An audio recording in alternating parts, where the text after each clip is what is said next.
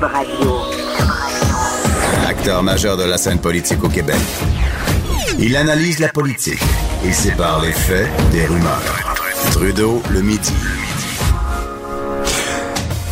Bienvenue dans Trudeau le midi, lundi 22 octobre. Content de vous retrouver en ce beau lundi gris. Oui, oui, oui. Le, mois d'octobre, euh, il est froid, il est gris. On avait eu tellement un bel été chaud, mais moi, j'ai trouvé ça long le mois d'octobre. D'ailleurs, c'est un des sujets que je vais aborder avec vous dans les, euh, dans les prochains jours.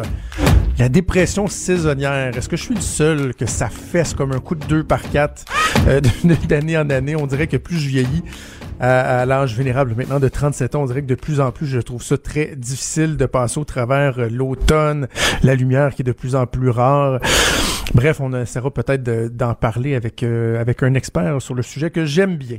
Euh, J'écoutais Jasmin Roy euh, en entrevue avec ma collègue Bianca Lompré et justement, bon, Jas Jasmin Roy, on est habitué de l'entendre parler d'intimidation. Et justement, il y a une histoire au courant de la fin de semaine qui a fait jaser pas mal, qui a fait réagir, euh, qui a créé en moi un, méchant malaise.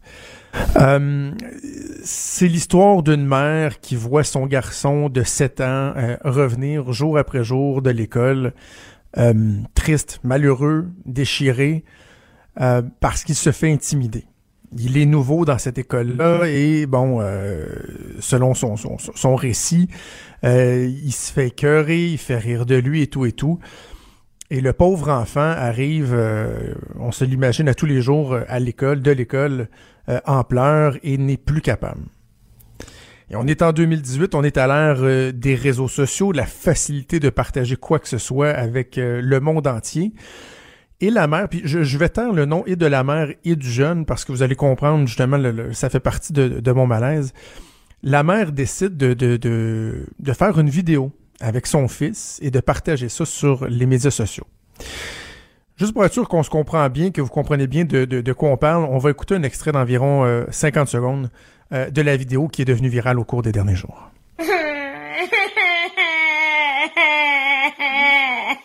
Bébé, qu'est-ce qui se passe à l'école?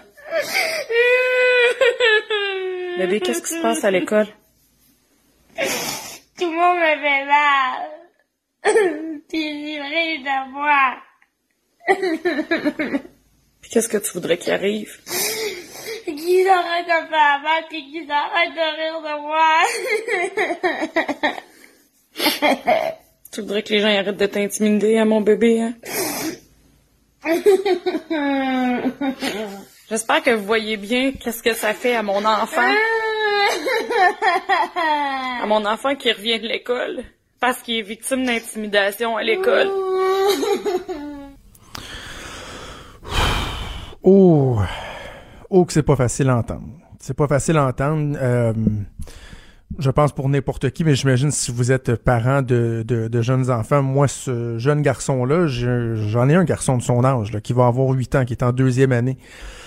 Et en tant que parent, ça fait évidemment partie de la réflexion qu'on a sur une base régulière. Comment je vais agir si jamais je me rends compte que mon fils ou ma fille est victime d'intimidation? J'imagine qu'il y a des parents qui sont plus sensibles que d'autres. Moi, personnellement, juste à y penser, ça me fait mal. J'ai le cœur qui veut me tordre. Et d'entendre ce petit garçon-là de 7 ans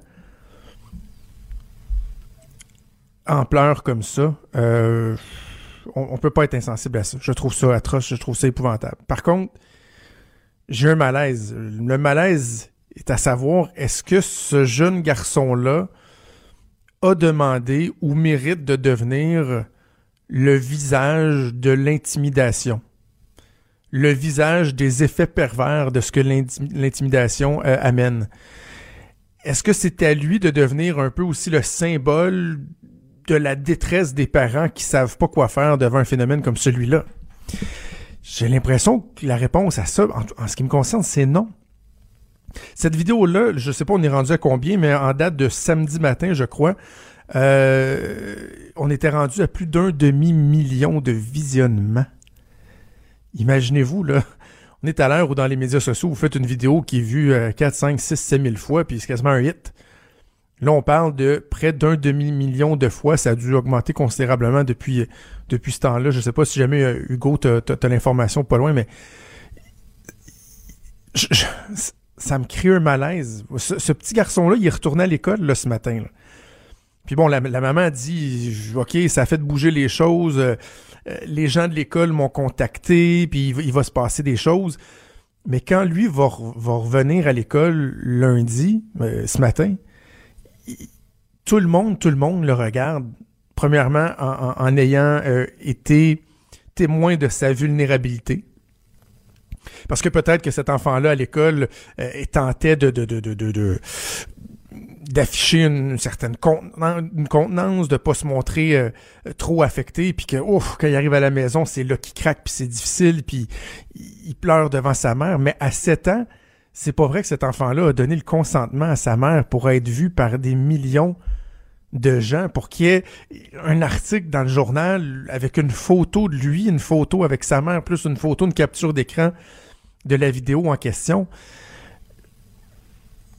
Je, je veux pas, je veux pas être sévère envers la mère parce que je, comprends que cette dame-là euh, s'est sentie euh, démunie euh, devant la situation de son fils. Mais on est quand même dans une drôle d'air, hein, où euh, le réflexe que certains vont avoir devant, devant une injustice, devant quelque chose qui va toucher personnellement leur famille, leurs proches, ça va être tout de suite d'aller devant le monde entier, là. Je, je sais pas si cette dame-là se doutait que, probablement qu'elle se doutait pas que cette vidéo-là euh, aurait autant de, de répercussions que celle-là, mais il reste que lorsque vous décidez de publier quelque chose sur les médias sociaux, vous devez vous attendre à ce que ça fasse jaser. Et là, donc, je me demande, est-ce que vraiment on est venu aider à cet enfant-là? Bon, certains diront oui, mais ça remet, ça remet de l'avant toute la question de l'intimidation. C'est bien, il faut en parler. Il y a des personnes comme Jasmine Roy, euh, qui était en entrevue avec Bianca il y a quelques minutes, qui se battent depuis des années. C'est bien, on en parle. Je pense qu'on n'en parlait pas davantage. Euh, on n'en parlait pas assez, mais maintenant on en parle davantage d'intimidation. C'est bien. Mais ce pauvre garçon-là qui arrive à l'école aujourd'hui, qui devient le visage de l'intimidation au Québec, est-ce que, oui, à court terme, ça va l'aider? Peut-être. Peut-être qu'il y a des enfants, des parents qui vont à leurs enfants, ce petit garçon-là, j'espère que toi, tu l'intimides pas. J'espère que t'es pas un intimidateur. Mais il reste que là, lui, à 7 ans, va devenir marqué, si on veut, à tout jamais, de cette image-là de quelqu'un. Je, sais, certains diront, oui, mais on passe vite à d'autres choses. là. Vous êtes la saveur du jour. Mais reste qu'il y aura toujours une trace. Et lui, dans sa tête, il reste qu'il sera toujours la personne que des centaines de milliers de Québécois ont vu comme étant euh, un jeune garçon qui se faisait intimider, qui était euh, atterré par, euh, par ça. Je sais pas, j'ai un malaise. Je suis pas certain que c'est la, la, meilleure façon de s'y prendre. Mais ceci étant dit, évidemment, oui, il faut sensibiliser aux- nos jeunes au tort euh, que, l'intimidation peut créer. Alors, c'était mon, petit commentaire éditorial sur cette question-là. Je vous parle un peu de, de, de politique, tiens parler de certains trucs qui ont retenu l'attention, euh, entre autres autour euh, du week-end. Je vais vous parler des cabinets de la coalition Avenir Québec. Il y a un article, un article bien, bien, bien étoffé, bien fouillé par Denis Lessard de la presse, qui dans le fond est venu faire tous les liens qui unissent le personnel de cabinet de la coalition Avenir Québec et le Parti québécois. Et là, j'entends déjà des gens, on, le voit, on le lit, on, on- c'est un peu partout, des gens qui disent Mais est-ce que la CAQ va devenir un Nick à? Est-ce que ça va devenir vraiment, dans le fond, un gouvernement du PQ 2.0 et là, éventuellement, François Legault qui va se montrer sous son véritable jour, capitaine souveraineté, celui qui avait produit le livre de la souveraineté, de l'an 1 de la souveraineté, le budget, en fait, de l'an 1 de la souveraineté, et que là, dans le fond, on aura tous été bernés puis que la CAQ va être un maudit parti souverainiste. Voyons, arrêtez, là, faut se calmer un peu, faut se calmer un peu. Je pense que Premièrement, c'était inévitable qu'on aille chercher des gens dans différents, euh, de différentes allégeances, des libéraux, des péquistes, parce que des caquistes, des gens qui ont jamais fait de politique, qui ont uniquement été caquistes, premièrement, il y en a pas beaucoup, il y en a pas assez pour pourvoir à, tous les postes qu'on doit combler dans, dans, des cabinets politiques. Mais en plus, ils n'ont pas d'expérience. Et là, déjà, écoutez, imaginez, là, sur 26 ministres, il y en a seulement une qui a une expérience à titre de ministre, qui est Marguerite Blais, et qui était une, bon, une ministre sympathique, là, qui a fait beaucoup parler d'elle, dans le sens qu'elle, ben, fait parler d'elle. Une grande notoriété, mais en termes de gestion gouvernementale, de, de, de, de, de- d'expérience, tu sais, de gérer les grandes missions de l'État, c'est quand même pas ce que Marguerite Blais a fait à titre de ministre des Aînés pendant plusieurs années euh, auprès des libéraux. Donc, le reste, ce sont tous des blancs-becs. Ils n'ont jamais été ministres de leur vie. Donc, c'est normal qu'on veut les entourer, les entourer de gens d'expérience. Et les libéraux, ben, ils viennent juste de quitter le pouvoir. Ils ont été 15 ans au pouvoir, puis dans, au cours des 15 dernières années, les gens de, talent qui avaient être chef de cabinet l'ont tous pas mal été. Euh, plusieurs se sont servis de ça pour euh, comme tremplin pour aller euh, pour aller, pour avoir accès à des, emplois plus intéressants, soit dans la fonction publique, dans le privé, sont pas nécessairement intéressés à revenir en politique.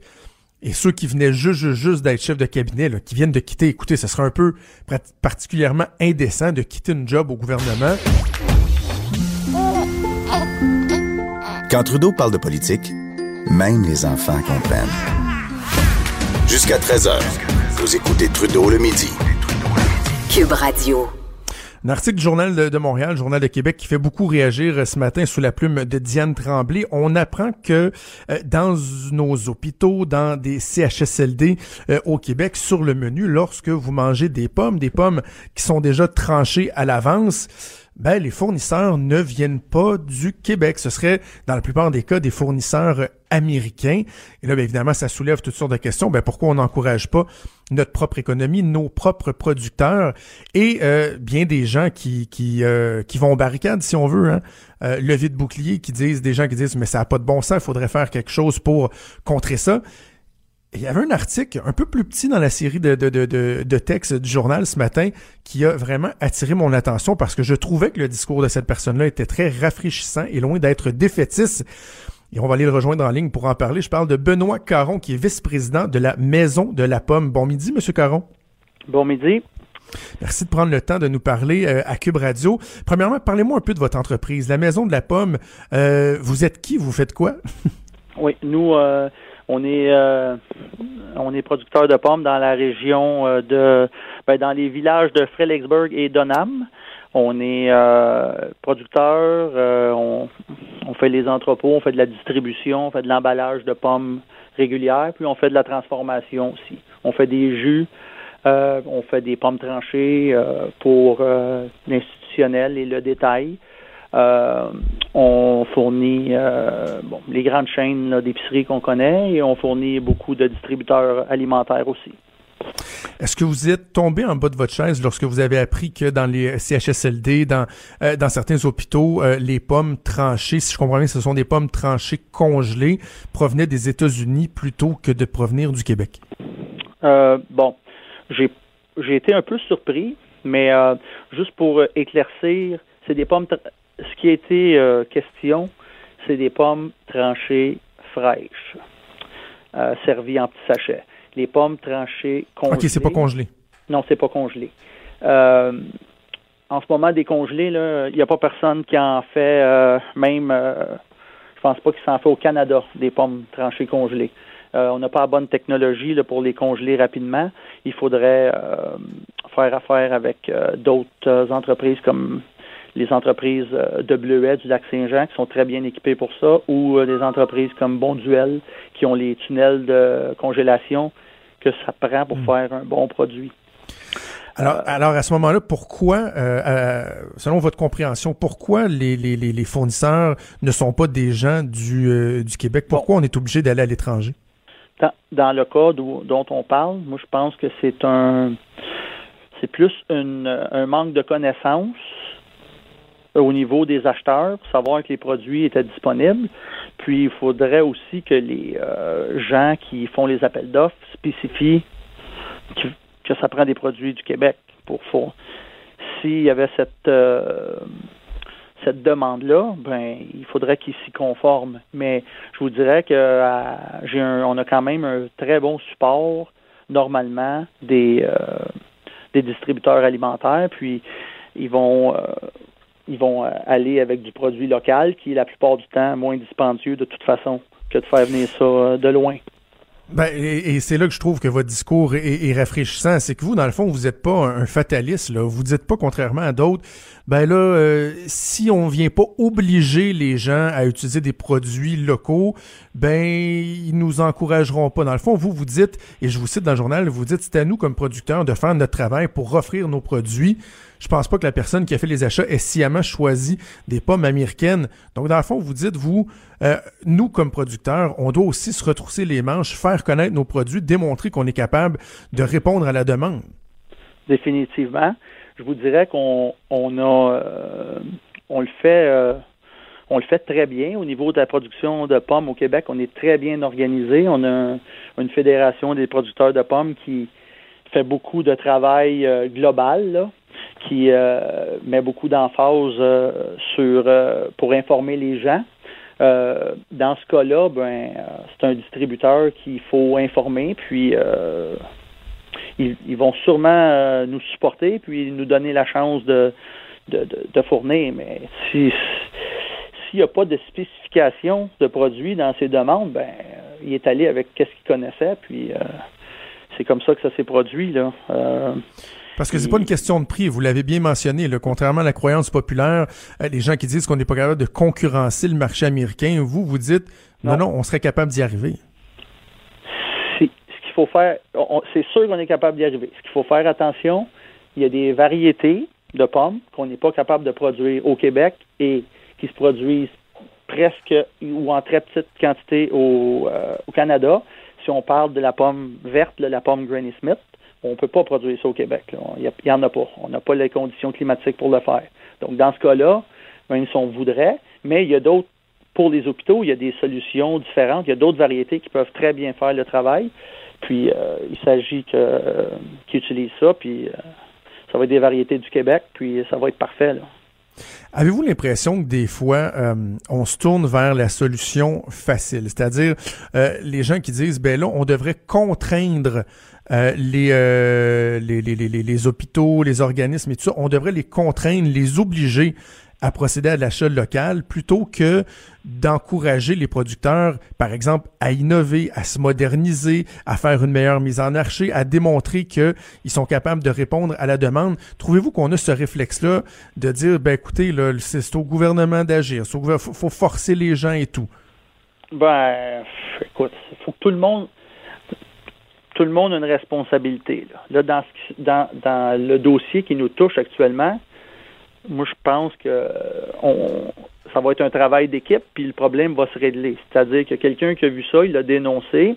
Il y a des gens qui ont, des intervenants du milieu qui ont fait des choses. Puis là, ben, après ça, ben, moi, je suis un transformateur. Fait que euh, je vais essayer de faire quelque chose pour le, les, les, les, les, rendre ma, ma compagnie visible, puis qu'ils sachent que c'est disponible. Puis euh, c'est ça qu'il faut faire. Il faut pas juste euh, se plaindre puis rien, pas passer à l'action. Là. oui. Il faut passer à l'action. Est-ce qu'on est, trop réglementé au Québec? Parce que mon collègue Mario Dumont, LCN, a fait une entrevue avec euh, une personne là, de, la Fédération des, producteurs. Et là, moi, j'ai appris ce matin qu'il y a un moratoire euh, au Québec qui fait en sorte que, par exemple, si vous, vous êtes, je sais pas, un agriculteur, vous voulez euh, remplacer de, l'espace sur vos terres puis rajouter des pommiers, vous n'avez pas le droit. Là, on ne peut pas augmenter la production, par exemple, au Québec. Est-ce que c'est -ce c'est bien ce que j'ai compris? Ben, c'est un peu ça là-dessus, on est assez, euh, on a les mains assez liées pour agrandir nos euh, nos euh, nos vergers. Là. Faut, faut acheter. Ben, c'est une question. je vous dirais, c'est plus une question environnementale qui veulent pas que les forêts soient toutes détruites puis qu'on se mette à couper partout puis qu'on plante n'importe quoi là. Parce qu'il y aurait peut-être plus de forêts au Québec là, au, cas dans le sud du Québec, ce serait peut-être tout en agriculture puis. fait hmm. il y, y, a cette partie là, mais si on se compare à Nouveau-Brunswick ou Ontario, euh, eux autres, c'est beaucoup plus libre. Que, euh, puis les compétiteurs dans la pomme, euh, le plus gros compétiteur qu'on a, c'est l'État de Washington aux États-Unis. Eux autres, c'est des producteurs massifs de pommes. Donc ici, euh, pour, pour compétitionner, il faudrait qu'on soit capable d'augmenter notre ancrage plus rapidement et plus facilement, sans être obligé d'acheter des terres. On a des on a des grandes terres qui sont à moitié cultivées puis à moitié boisées, puis on peut pas euh, défricher là. Faut, euh, c'est très complexe là. Donc, euh, mais le problème il est, il est assez complexe. Je pense que les le gouvernement de M. Legault va s'y attaquer là, mais c'est pas c'est pas une chose simple là. Mais ça retarde beaucoup le développement et euh, Ouais, l'amélioration de notre compéti- de notre compétitivité là, en Mm. tant qu'industrie. là. Est-ce que la saison est bonne pour vous? Est-ce que la récolte a été bonne avec euh, un été très chaud, un automne très froid? Qu'est-ce que ça donne? Euh, je vous dirais qu'on a une récolte de pommes exceptionnelle dans tout le Québec. L'été a été très sec, mais euh, les producteurs sont de plus en plus professionnels et de plus en plus connaissants dans toutes les techniques, puis euh, beaucoup d'irrigation aussi euh, dans tous les, les vergers du Québec. Donc, on a été capable de faire une, euh, d'avoir une excellente récolte. Et l'automne qu'on a eu pour la récolte a été parfaite. Nuit froide, on a eu de la pluie, donc tout est rentré dans l'ordre. Puis on, je pense qu'on va avoir une quantité record de pommes à vendre cette année-là. Donc Ben, l'approvisionnement va être excellent. Ben tant mieux, on est, on est content d'entendre ça. Merci d'avoir pris le temps euh, de nous parler, Monsieur Caron. Et, et- et honnêtement, là, félicitations pour euh, votre attitude. Je trouve votre discours euh, très rafraîchissant. Ça démontre qu'au Québec, on a des gens qui veulent foncer, qui veulent euh, éviter de s'apitoyer sur leur sort. Et je trouve que c'est digne de mention. Merci à vous. Merci à vous. Bonne Bon journée. après-midi. Donc, c'était Benoît Caron qui est vice-président de la Maison de la Pomme. Oh, que j'aime ça, un discours comme celui-là! C'est tellement le réflexe qu'on a trop facile au Québec de toujours se tourner juste vers le gouvernement. Et là, imaginez, là, on regarde les Américains, on les blâme, on sacre après Trump, ah, le méchant Donald Trump, salopard, il veut, il veut s'en prendre à nos agriculteurs, il veut tuer le marché. Et là, nous autres, on veut des accords de libre-échange. Mais quand on regarde notre propre petit nombril, là, nous autres, oh, nous, nous autres, faudrait être protectionnistes à l'os. Il y a des accords où quand on est venu les, les- les- les- rendre les marchés plus libres, ben ça fait en sorte qu'on ne peut pas, par exemple, obliger nos institutions à prendre uniquement des produits locaux. Ça arrive pas, on peut pas. On ira à l'encontre des traités. Et là, je, lisais euh, une porte-parole de l'industrie qui disait Oh mais tu là, les principes, à un moment donné, là, tu faut, faut, on n'est pas obligé d'être by the book, faut aller à l'encontre de, de, de ce qu'il y a dans ces ententes-là. Ben non, on peut pas aller à l'encontre. Regardez ce qu'on fait, nous autres, dans le cadre du bois d'œuvre, par exemple. À chaque fois que les États-Unis sont, euh, ils vont de coups d'éclat envers le bois d'œuvre canadien, ben c'est long, mais on va devant des certains tribunaux où, là il y a des mécanismes d'arbitrage, puis à chaque fois, fois après fois, on gagne parce qu'ils sont en contravention de ce qui est prévu dans ces ententes-là. Donc, au lieu d'avoir toujours le réflexe de juste dire Ah ben, faut obliger le gouvernement, il faut l'obliger, il faut l'obliger. Moi, d'entendre quelqu'un comme Benoît Caron de la Maison de la Pomme qui dit Nous autres, là, en tant que producteurs, c'est à nous autres de faire notre job pour faire connaître nos produits.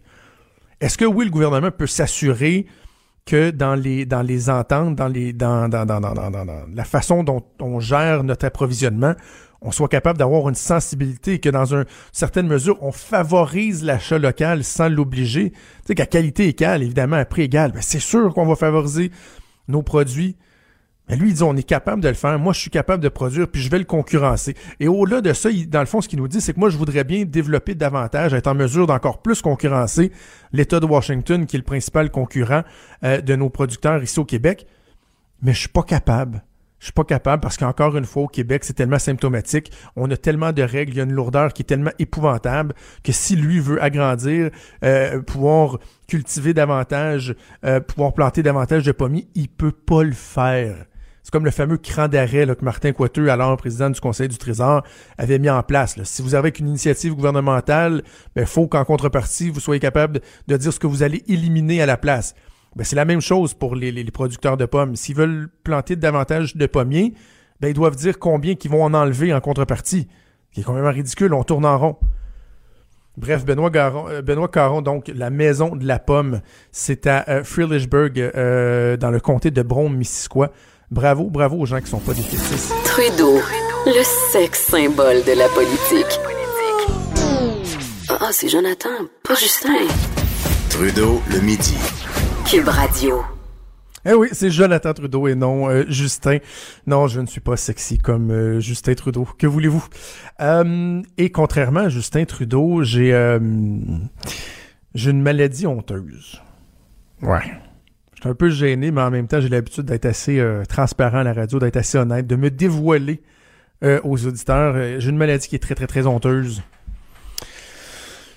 Je suis de droite. Oh, c'est épouvantable. Oui, oui, je viens de dire ça. Je suis quelqu'un de droite. C'est incroyable. Hein? Imaginez, c'est comme une tare, c'est comme une maladie, c'est épouvantable, c'est incurable. je suis de droite. Non, non, je suis pas un conservateur, là, un preacher, un born again qui est contre l'environnement ou quoi que ce soit. Mais dans, euh, dans ma façon d'aborder, par exemple, euh, l'implication du gouvernement dans notre société, la gestion de nos deniers publics et tout ça, je pense que je suis quelqu'un qui a des idées assez à droite, ce que j'appellerais une droite pragmatique. Moi, je suis pas pour un désengagement total de l'État.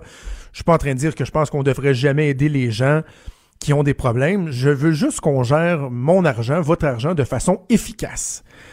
Et je pense que c'est pas le cas au Québec. Au Québec, on n'est pas capable de se remettre en question.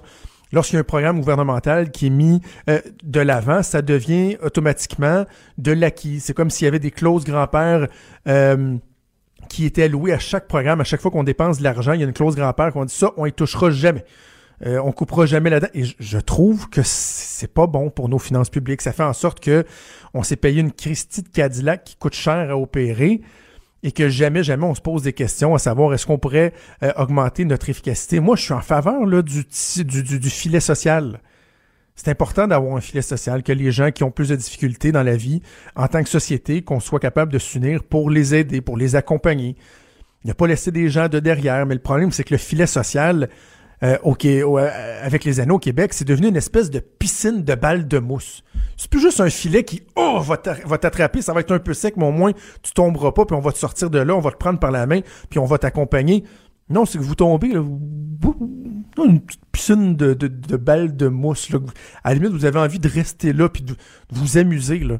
Ben, c'est ça le problème. Et quand on pense, euh, comme moi je le fais, qu'on a une pensée un peu plus de droite, mon Dieu, mon Dieu, qu'on est étiqueté. Et c'est encore pire si vous avez le malheur de faire de la radio. Et c'est triplement pire si vous avez eu le malheur, comme moi, de faire de la radio à Québec. Là, vraiment, là, c'est la trifecta. Vous êtes une personne épouvantable qu'on devrait même proscrire du débat public. Je veux vous faire entendre deux extraits qui démontrent, premièrement, à quel point, justement, dès que vous pensez un peu euh, à l'autre bout du spectre, plus vers la droite qu'à la gauche, vous allez être démonisé. Également, vous parlez des doubles standards, selon où vous vous trouvez sur le, spectre des idées euh, gauche-droite. Premier extrait. Euh, ça se passe à Deux Hommes en Or, Deux Hommes vendredi soir, qui est une émission que j'aime honnêtement. je, je, pense j'en ai pas manqué une depuis euh, son arrivée. C'est bien, il y a du débat, il y a des invités qui sont pertinents. Et euh, Patrick Lagacé, que j'apprécie, reçoit en entrevue François Saillant. François Saillant qu'on a connu pendant des années comme porte-parole du Frappru et le questionne donc sur euh, sur la, perception que les gens vont avoir des investissements qu'on fait dans le logement social et tout. Et je vous fais entendre le préambule d'une question de Patrick Lagacé. Je vais faire euh, mon animateur de radio euh, populiste de droite là. Ok, je vais vous poser une question un peu. J'assume le billet de cette question-là, mais je ne le pense pas. Pourquoi mes taxes devraient payer à aider les pauvres à se payer des logements? C'est donc bien épouvantable. C'est donc bien épouvantable. Et là, c'est Patrick Lagacé. Et on sent le malaise dans la question de Patrick Lagacé. Je vais faire mon animateur populiste de droite de Québec, tu. Comme si de questionner, par exemple, certains investissements qu'on fait automatiquement, c'est d'être euh, contre les pauvres. De dénoncer les pauvres. Non, je m'excuse. Moi, j'insisterai toujours et je clamerai toujours le droit de poser des questions sur certains investissements qu'on fait. Euh, d'ailleurs, en matière d'accompagnement, je pense à l'aide sociale, entre autres, le soutien à l'emploi et tout, je réclamerai toujours ce droit-là de poser des questions, pas parce que je veux pas qu'on aide les gens qui sont dans le besoin, parce que je veux qu'on aide encore mieux ceux qui sont réellement dans le besoin. Je reviens sur un exemple que j'utilise beaucoup lorsqu'on parle de, l'aide sociale. Imaginez, là, un des bons coups que le gouvernement libéral a fait lors du dernier mandat, c'est la réforme de l'aide sociale qui a fait en sorte que lorsque vous, euh, lorsque vous euh, vous inscrivez sur l'aide sociale, on vous demande de faire des démarches. Il y a un programme, là, dans ma, de mémoire, c'est le programme d'accès à l'emploi on vous demande de faire des démarches et vous avez de façon ponctuelle à retourner, retourner voir votre contact euh, à l'aide sociale pour lui démontrer que vous avez fait des démarches, que vous voulez euh, trouver un emploi. On va vous offrir un soutien si c'est que vous avez certaines difficultés d'adaptation sociale, on va vous accompagner. On va vous faire voir des spécialistes. On va vous aider, par exemple, à rédiger un curriculum vitae parce que c'est pas évident.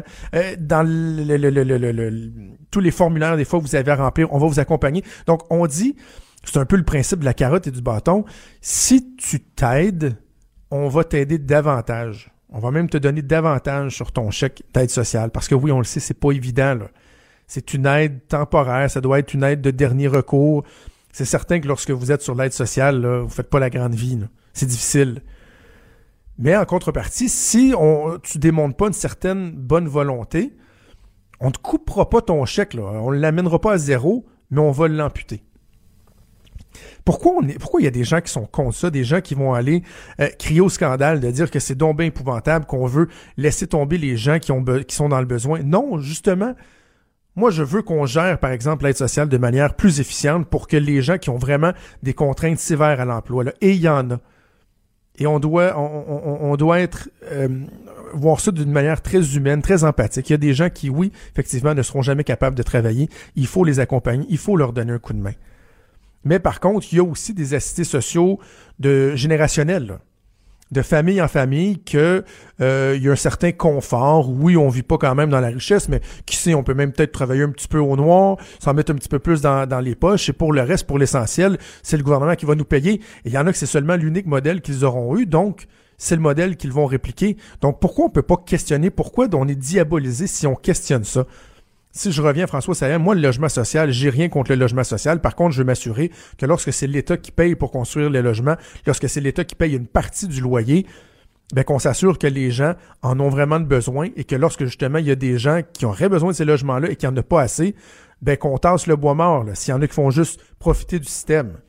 Mais c'est drôle de dire ça, c'est donc bien épouvantable. Et il y a aussi le double, le double standard. Hein. Si vous êtes, par exemple, plus à droite sur l'échiquier en termes d'idéologie, là, on va vous surveiller. Hein. Moi, j'ai déjà fait de la radio à Québec. Là.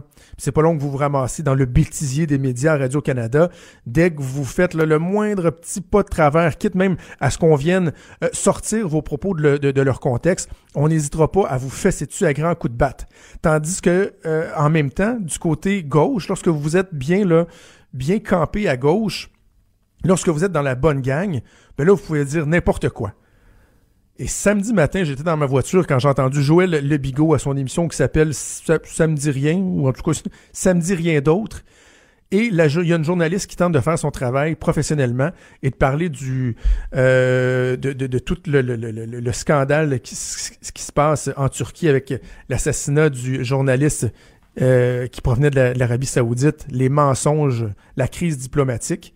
Et regardez ce qu'on s'est permis de dire. On écoute. On va aller du côté des États-Unis parce qu'ils n'en ont que pour cette affaire du journaliste Jamal Khashoggi. Et vraiment, ce, qui retient l'attention, c'est cette idée, ben, en fait, c'est le fait que l'Arabie saoudite a finalement affirmé et admis ce matin que oui, il a été tué dans le consulat d'Arabie saoudite. Mais ils l'ont pas, ils l'ont pas mangé, c'est ça, c'est pas. Et Non, mais il est prêt. Mm. il, est, au bouilli. Je vais revenir, je pense, aux infos. Ça va être plus facile de poursuivre à ce moment-là. 18 euh, personnes... Euh, Alors, Joël Le Bigot et ses comparses euh, font des blagues suite à l'assassinat de Jamal Khashoggi, font des blagues de cannibalisme et de manger de la nourriture crue parce qu'on sait qu'il aurait été démembré.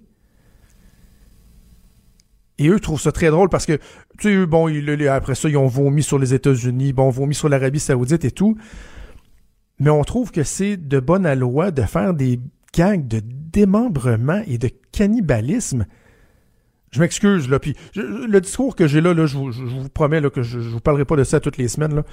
Parce qu'à un moment donné aussi, faut pas, faut pas toujours juste se, plaindre de son sort, mais quand même, c'est la première fois que j'ai l'occasion de vous parler de ça à Cube Radio moi, d'entendre des gens qui, dès qu'on les gens, dès qu'on va être un peu le moindrement à droite, dès qu'on va lever le petit doigt, qu'on va faire un petit pas de travers, se le faire remettre sur le nez,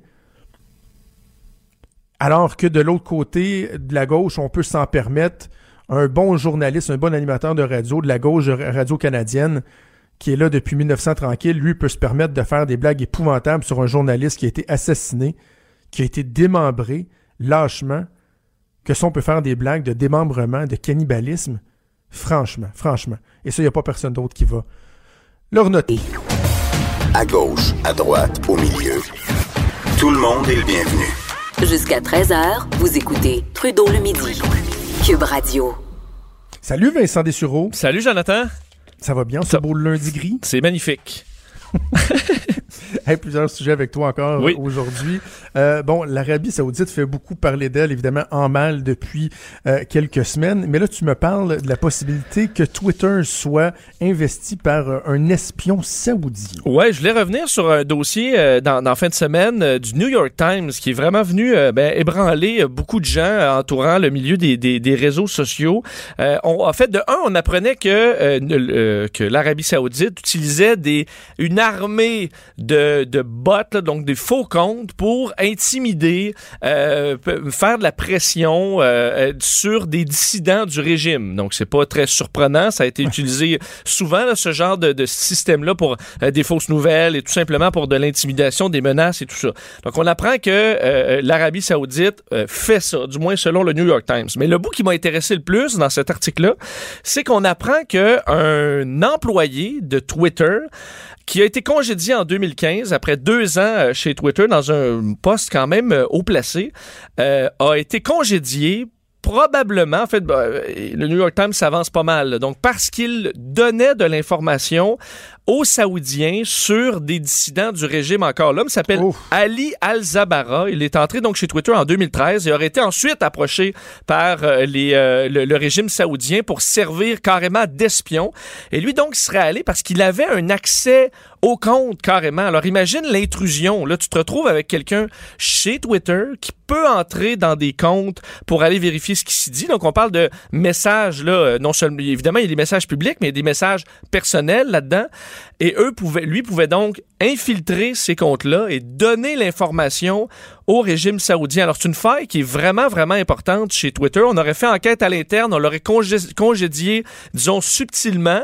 Et là, il se serait retrouvé une job, évidemment, dans le régime saoudien. Alors, lui, il est retourné euh, euh, en Arabie saoudite. Alors, c'est, tu sais, euh, il y, a toujours la, une notion de sécurité, de se mettre un bon mot de passe et tout ça. Mais là, t'as beau avoir un bon mot de passe, il travaille à l'interne et il fouille dans les, les, les comptes des dissidents. C'est vraiment un, dossier assez, assez grave pour un ben, réseau social important comme Twitter. C'est que ça permet pas juste euh, aux autorités saoudiennes, par exemple, d'amasser de l'information. C'est que les exactions sont légion là-bas. Là, des exécutions, ça existe. Donc, des gens qui sont critiques du régime, je pense qu'on a un bel exemple avec le, le, le journaliste assassiné. Euh, ça se peut qu'il y ait quelqu'un à l'intérieur de la boîte qui a mené à, à, à des sévices, par exemple, chez certaines personnes qui critiquaient le régime c'est épouvantable. Absolument. le Twitter aurait approché les gens, euh, disons, qui ont été espionnés pour les avertir. Et là, eux peuvent voir un peu ce qui s'est dit, puis en se disant, bon, ben, on le sait que le, régime est au courant de telle ou telle chose. Alors, ils les ont avertis, mais disons qu'ils s'en sont pas vantés. On attendait toujours, là, aujourd'hui, une réaction officielle de Twitter sur cette, cette histoire du New York Times qui est quand même,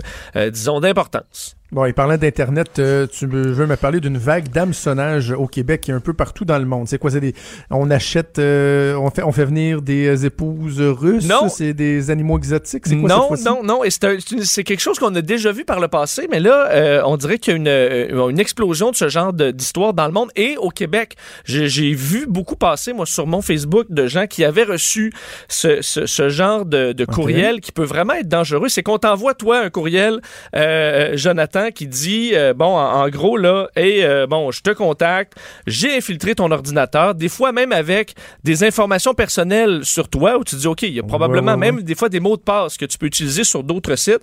Et on dit garde j'ai infiltré ton ordinateur euh, j'ai bon des copies des vidéos pornographiques que tu as regardées et j'ai des copies de ta caméra, ta webcam que j'ai filmé de toi en train de euh, bon de regarder. de, regarder de la pornographie. Alors si tu ne m'envoies pas euh, un certain montant généralement en Bitcoin là, donc de la crypto-monnaie, je vais envoyer ça à tous tes contacts, donc euh, la vidéo.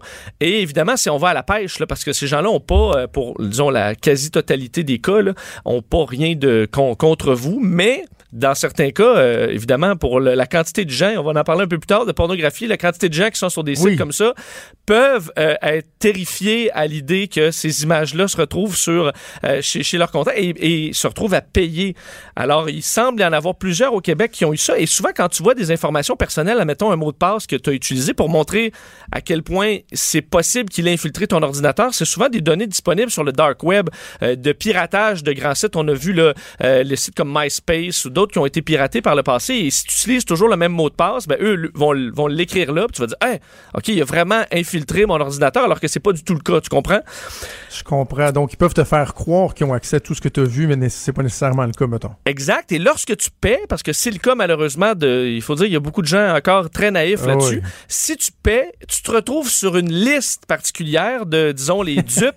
et là, entre criminels du web peuvent même se vendre ces, listes-là. Ah, et là, tu te retrouves à, payer et payer. Malheureusement, dans, dans, des, dans plusieurs cas dans le monde, euh, ça mène à des suicides, ça mène à des, ah, histoires ah, vraiment sortides.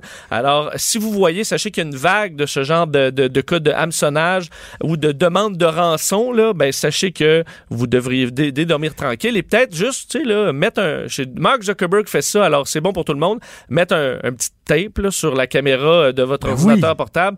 J'en ai des collègues ici qui, que je vois qu'ils le font. Là. Alors, si vous voulez être sûr de votre affaire, vous mettez ça. Alors, regarde, même si on, on infiltre votre ordinateur, il n'y a pas de problème. En même temps, si tu mets un tape sur ton téléphone, ton iPad ou ton ordinateur, est-ce que tu annonces au monde entier que tu te promènes sur des sites porno? oui, mais écoute, à un moment donné, les gens sont pas dupes non plus, hein? Alors pourquoi pas? OK. Et là, je ne sais pas s'il y a un lien euh, entre euh, l'hameçonnage et les sites porno et ton prochain sujet, mais tu me parles des jeunes hommes qui ont de plus en plus de problèmes érectiles de nos oui, jours. Oui, ben, je suis tombé sur un... En, fin de semaine, le, The Guardian, donc un média, on s'entend, des parmi les plus respectés au monde, a fait un gros dossier sur euh, les problèmes érectiles des hommes de, de, 20 et 30 ans aujourd'hui. Semble qu'il y a un grand problème de, de, de, ben, de problèmes érectiles dans cette génération euh, ça lève pas. Euh, et, surtout, ce qui est intéressant, c'est qu'on parle à des, à des scientifiques dans, cette, euh, dans ce dossier qui disent, nous, là, on a des augmentations de, de jeunes qui viennent consulter pour des problèmes érectiles, mais il n'y a pas d'études qui montrent qu'il y a plus de réels problèmes physiques. Donc, dans le fond, tout est dans la tête de cette génération qui semble avoir un problème d'anxiété de performance qu'il n'y avait pas avant. Clair. Donc, il n'y a pas de problème de santé chez cette société, chez cette gang-là. Généralement, les hommes qui arrivent là, pour consulter, c'est des gens qui sont minces, qui font de l'exercice, qui sont jeunes, qui sont beaux, qui veulent être actifs euh, sexuellement et qui, euh, bon, ça se passe plus rien, même s'ils n'ont pas de problème physique comme tel. Et souvent, ces gens-là vont euh, avoir peur de consulter, vont même tomber dans le, le Viagra, par exemple, qui peut être accessible facilement. Et il y en a plusieurs qui en, prennent puis arrêtent parce qu'ils se rendent compte, mais non, j'avais, j'avais pas de problème. Tout était dans la tête et dans la confiance.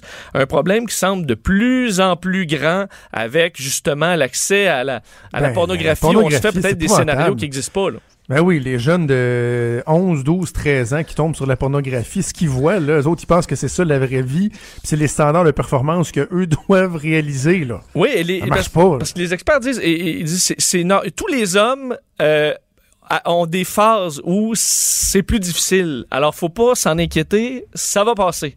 Comprends? Alors, il faut pas s'attendre à ce que ce soit toujours euh, la, grosse affaire. Ça peut arriver. Alors, faut pas commencer à douter de soi si pendant euh, quelques quelques ébats, ben il y a un problème. on n'est pas à son maximum. Ça peut arriver, ouais.